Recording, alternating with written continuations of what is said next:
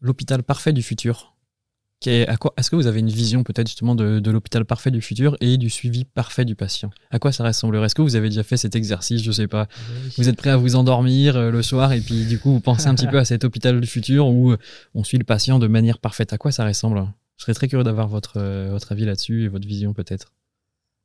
Bon, peut-être Thomas il a une vision moi, je pense qu'il faut y aller doucement. D'accord, ok. Euh, on a l'impression quand on voit, quand on regarde. Moi, ça fait un moment parce que j'étais en Angleterre, on était un petit peu. On entend beaucoup de congrès internationaux et, euh, et nationaux. C'est-à-dire, on a l'impression que ces outils sont toujours là.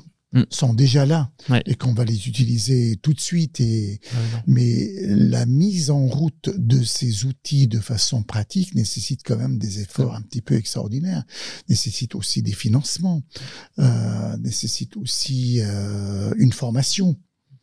Euh, et je pense que si je prends l'exemple de, qu'on a pris euh, récemment sur la société Calmedica qu'on a travaillé avec, euh, on est parti sur des une démarche un petit peu plus simplifiée, adaptée à la fois au temps médical et au temps patient.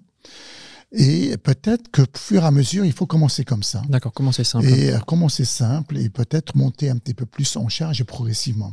Mais l'hôpital futur que je vois où tout est connecté, bon, il y a des choses, euh, on a des connexions pour euh, communiquer, pour la, mais pour le patient, je pense la présence physique du patient de temps en temps reste importante. Il y a toutes les questions des urgences qui sont aussi euh, importantes. C'est un problème à part. Mm. Mais euh, je pense qu'on La technologie remplacera pas l'humain, ça c'est sûr. Et je pense qu'à une époque, euh, c'est vrai que au début, j'avais un projet, on avait créé une application au CHB pour, le pour l'éducation des patients.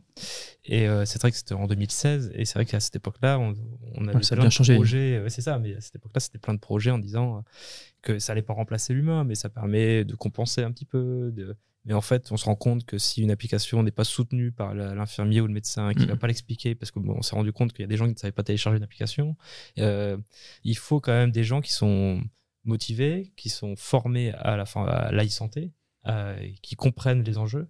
Et ça, ça, ça va prendre beaucoup de temps.